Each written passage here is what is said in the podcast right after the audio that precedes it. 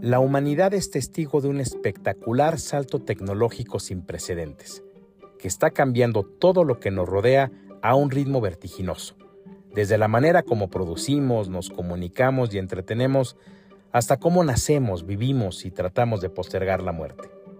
Sobre este último punto, la revolución en los campos de la biotecnología y la infotecnología dará origen muy pronto a superhumanos, muy alejados del resto de los mortales Ello detonará en pocos años una profunda transformación en nuestras sociedades, lo que podría ser el origen de una nueva civilización. En la segunda parte de esta entrega sobre el futuro de la humanidad, les platico sobre los grandes desafíos jurídicos y sociales que vendrán de la mano de los posthumanos. Los saluda Armando Rodríguez, y estas son las charlas del profesor. Somos la última generación de humanos analógicos, es decir, personas con rasgos 100% biológicos que a lo largo de nuestra vida nos sabremos de desenvolver conforme a las características y habilidades naturales con las que veníamos programados al momento de nacer.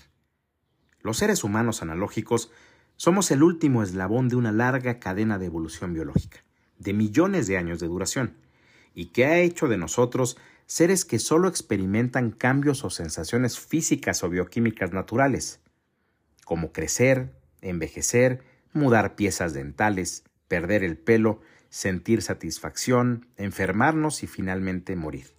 Ese ha sido el guion de la biografía de la inmensa mayoría de los seres humanos desde siempre y hasta hoy. Pero el salto tecnológico por el que atravesamos ha comenzado a cambiar esa realidad humana y lo está haciendo a una velocidad completamente diferente a como lo hizo la evolución natural. Poco a poco nos estamos empezando a convertir en seres humanos tecnológicos. En la entrega anterior de esta serie les comenté que más pronto que tarde surgirá en el mundo el Homo conexa u hombre conectado, y que ese será el siguiente brinco en la evolución humana. La llegada del Homo conexa ocurrirá cuando la biología deje de ser el motor de la vida y la inteligencia humanas para ser sustituida por la tecnología y la programación. Y no tendremos que esperar cientos de miles de años para llegar a ese punto, como ocurrió con la evolución natural de las especies, sino solo unos años, por ser consecuencia de un proceso tecnológico. Lo que ocurrirá en pocos años es que habrá seres que serán más metal, circuitos y algoritmos que carne, hueso y conciencia, esos cyborgs o superhumanos 2.0 coexistirán con las personas en un futuro hasta hacerlas desaparecer, al estilo de la manera como el ser humano moderno desplazó a todos los demás primates en la línea de la evolución, como también lo abordé en el capítulo anterior. Esta espectacular revolución humana detonará intensos debates en muy variados campos, como la antropología, la bioética, la filosofía y hasta la religión. El primero de los debates que surgirá será el que defina si los Homo conexa, que son conocidos también como posthumanos, seguirán siendo eso, humanos, o más bien algo diferente. ¿Serán el siguiente peldaño de la evolución de nuestra especie o más bien una nueva clase de vida? Y a todo esto, ¿tendrán vida o serán inteligencia artificial con rasgos humanos? La respuesta puede parecer sencilla cuando nos referimos a las personas que tengan algún implante, como un brazo biónico, una prótesis con tecnología de punta o que reciban la ayuda de algún dispositivo para poder comunicarse, al estilo del célebre científico británico Stephen Hawking, pero puede resultar más compleja en la medida en que la mayor parte de la estructura del cuerpo humano sea electromecánica y no de origen biológico, o sea más robot que cuerpo. ¿Puede esto significar un punto de quiebre en la definición de lo humano? Vayamos por partes. Cuando pensamos en la evolución de las especies, nos viene a la mente la idea de una cadena, en donde cada nuevo eslabón es consecuencia del anterior, solo que recargado o si se quiere corregido y aumentado. Podemos ejemplificar lo anterior con un mismo tipo de animal, que va cambiando paulatinamente en su fisonomía y capacidad hasta llegar a ser algo distinto al original, aunque con rasgos similares, al estilo de la ruta que nos llevó de ser chimpancés a humanos. Mientras que por el contrario, un cambio más profundo en la clasificación de la vida es la diferencia que hay entre un ave, una planta o una bacteria, por ejemplo. Entonces, ¿qué es lo que nos hace humanos? ¿La fisonomía o el código genético? ¿Las habilidades o la conciencia? Si la tecnología permite que me implante cuatro patas y ya no ande erguido, o bien me mande instalar un chip en el cerebro que esté conectado a una Matrix que tome decisiones por mí, o que me permita tener acceso inmediato a una biblioteca de posibilidades, ¿seguiré siendo humano o ya no? ¿Qué ocurrirá cuando alguien se convierta en un cyborg inmortal con todas las piezas reemplazables y cuando toda su motricidad, funciones biológicas primarias, inteligencia y voluntad dependa de una maraña de cables, metal, impulsos eléctricos exteriores e Internet? ¿Seguiremos estando frente a una persona o más bien frente a un robot o inteligencia artificial con apariencia humanoide? Responder estas preguntas no es nada sencillo, pero resulta necesario para efectos de tener una sociedad organizada, y lo es también para el mundo del derecho, que enfrentará un reto mayúsculo. Perdón, no lo enfrentará, ya lo está enfrentando. ¿Y qué es lo que sucederá con la sociedad y con el mundo del derecho? El ser humano tiene límites muy conocidos respecto al máximo de años que vivirá, la estatura y peso que alcanzará, su corpulencia, fuerza, coeficiente intelectual y habilidades de todo tipo, sean físicas, mentales o emocionales. Sabemos hasta dónde llegará, y cualquier característica que sobrepase ese límite suele ser la excepción de unos cuantos, mas no la regla general. Y en todos los casos, se trata de caprichos de la biología. Los humanos somos previsibles en nuestras características y hemos organizado sociedades que responden a esas particularidades.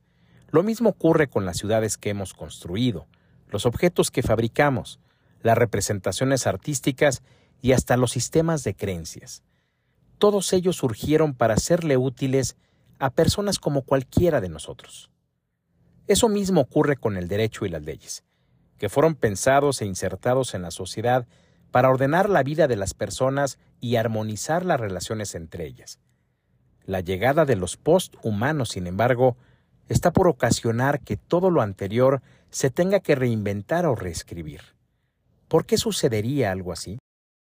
Pensemos por un momento en un ser de origen humano que gracias a los adelantos tecnológicos aplicados a la biología y a su capacidad económica por pagarlos, mide tres metros de estatura, tiene la fuerza de dos gorilas, posee la velocidad de un leopardo y goza de alas mecánicas implantadas en la espalda que están conectadas al cerebro y que le permite a ese ser moverlas y luego volar.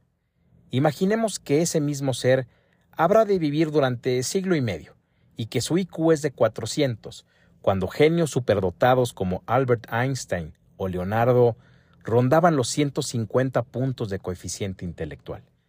Está claro que alguien así dejaría notoriamente rezagados a los mortales promedio, que en este caso serían la mayoría de la población. Vayamos más allá. Resulta que ese mismo ser de origen humano decide un día ya no considerarse a sí mismo como humano, tal y como nació, sino que nos dice que es ahora un semidios o algo por el estilo. Y además, y como cereza del pastel de su calidad de ser superdotado, su mente está conectada a una gran red digital controlada por la inteligencia artificial. ¿Suena ciencia ficción? No, no lo es. Y hacia allá va la humanidad.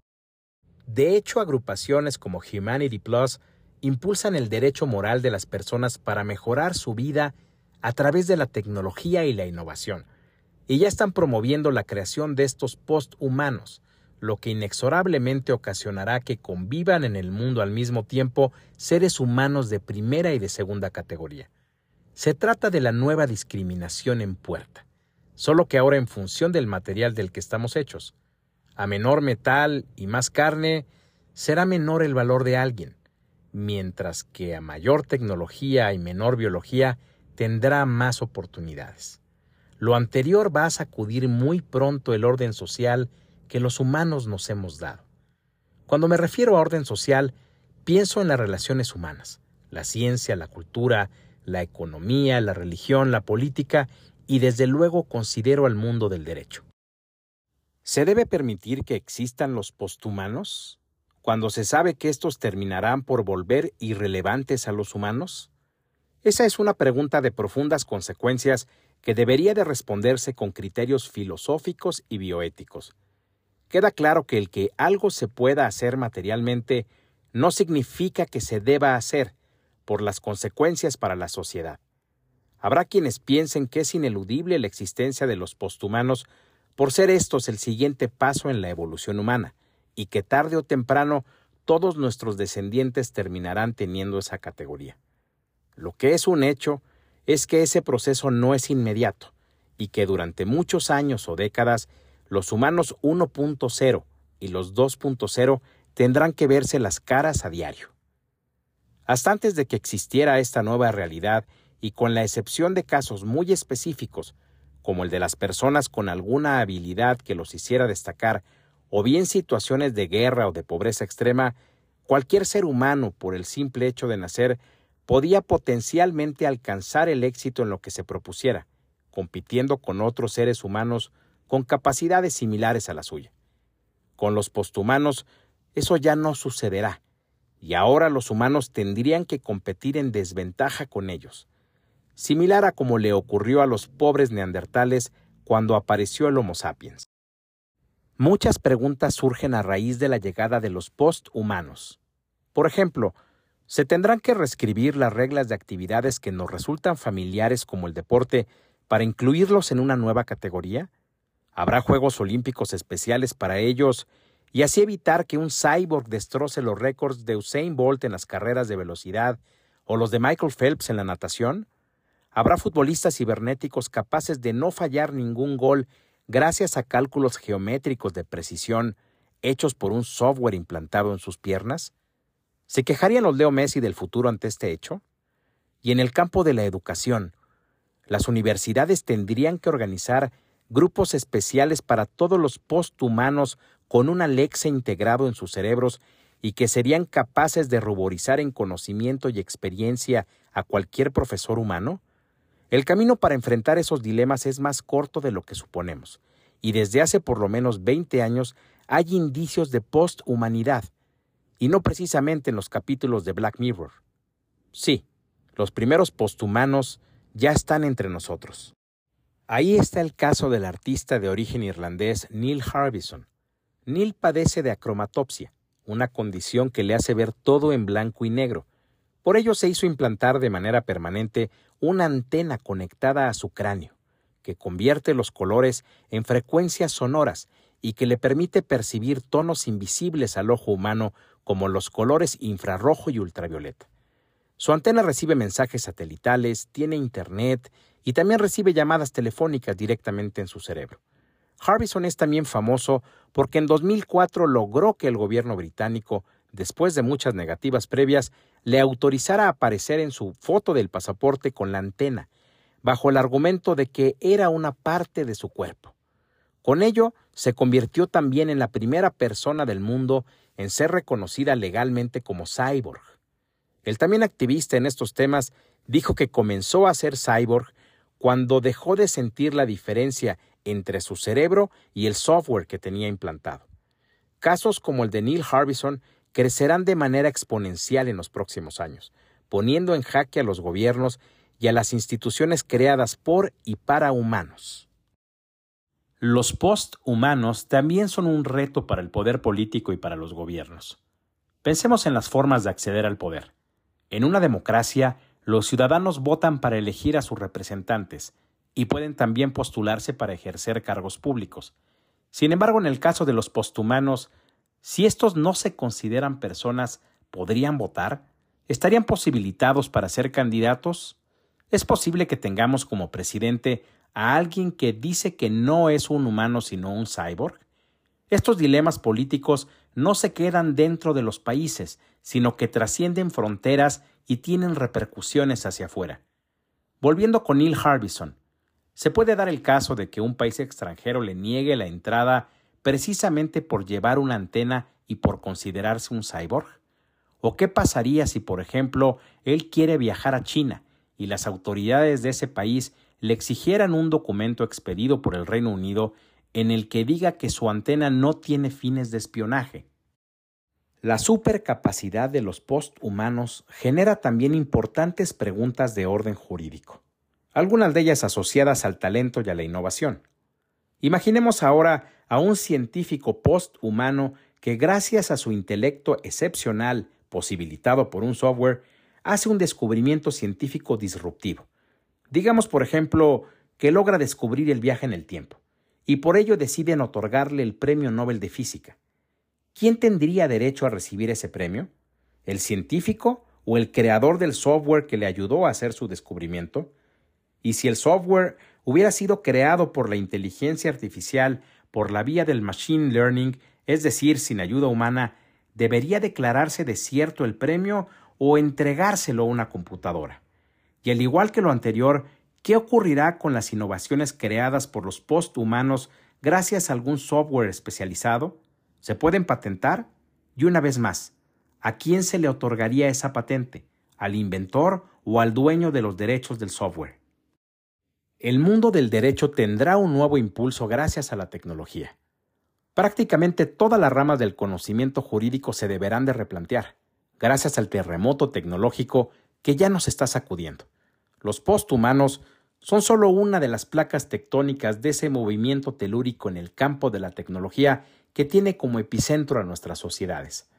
El propio concepto de persona podría significar un nuevo problema para el derecho, en la medida en que un organismo humanoide cibernético quisiera abrir una cuenta de banco, firmar un contrato, hacer una compraventa o casarse. ¿Y qué decir de los derechos humanos? Una rama jurídica importantísima para definir, como su nombre lo indica, los derechos de los que goza alguien por el solo hecho de ser humano le aplicarán a los posthumanos a pesar de que ellos no se consideren humanos? Dicen los expertos que antes de la llegada de los posthumanos, el peldaño previo es el de los transhumanos. Estos últimos se siguen considerando plenamente como humanos y solo usan tecnología en sus cuerpos para mejorar su calidad y cantidad de vida. Sin embargo, es previsible el intenso debate y la polarización que este tema podría acarrear similar a como ocurrió en Estados Unidos con la esclavitud y después con las leyes de segregación racial. Podría surgir una especie de apartheid tecnológico entre los humanos analógicos y los transhumanos, ya por no referirme al enorme boquete que se abrirá entre los humanos y los posthumanos. ¿Hasta qué punto los transhumanos seguirían siendo plenamente humanos y a partir de qué momento de inflexión serían plenamente cyborgs? ¿Se puede hablar de porcentajes de tecnología para obtener una respuesta? Visto de esta manera, alguien o algo cuyo cuerpo u organismo estuviera constituido en más del 50% por materiales no biológicos, correría el riesgo de ser, nunca mejor dicho, deshumanizado por el mundo del derecho y hasta por el político. Si además de lo anterior estos seres carecieran de voluntad propia y en cambio su pensamiento y capacidades sensoriales estuvieran controladas o influenciadas por inteligencia artificial, la catarsis social sería absoluta y podrían ser expulsados del paraíso humano.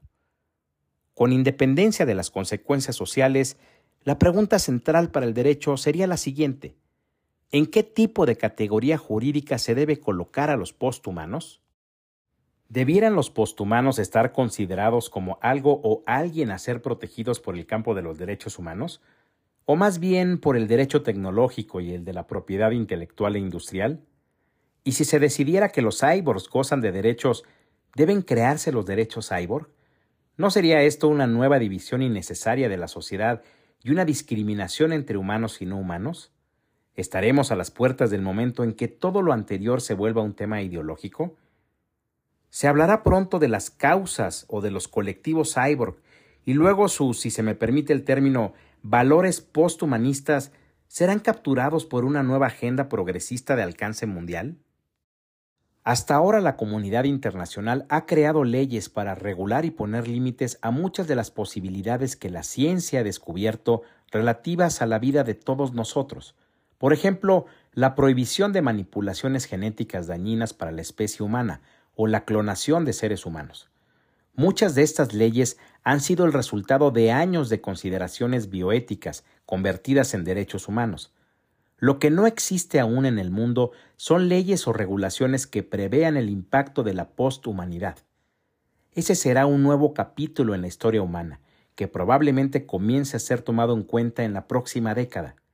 Pero su importancia e impacto es igual de importante que el énfasis que están ya poniendo varios gobiernos, de manera destacada la Unión Europea, en regular a la inteligencia artificial. ¿Qué nos toca por hacer para evitar que en el siglo XXI los humanos y la humanidad pierdan su lugar en el maravilloso planeta en que vivimos?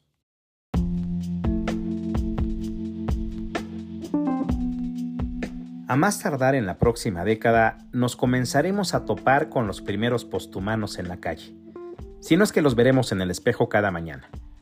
Será el comienzo de una nueva era de consecuencias muy difíciles de predecir pero el futuro también puede ser de esperanza en un mundo mejor. El destino de la humanidad, decía el gran Carl Sagan, depende de nosotros mismos, y para ello nuestra especie necesita y merece mentes bien despiertas y una comprensión básica de cómo funciona el mundo. Soy Armando Rodríguez. Gracias por escuchar las charlas del profesor. Hasta la próxima.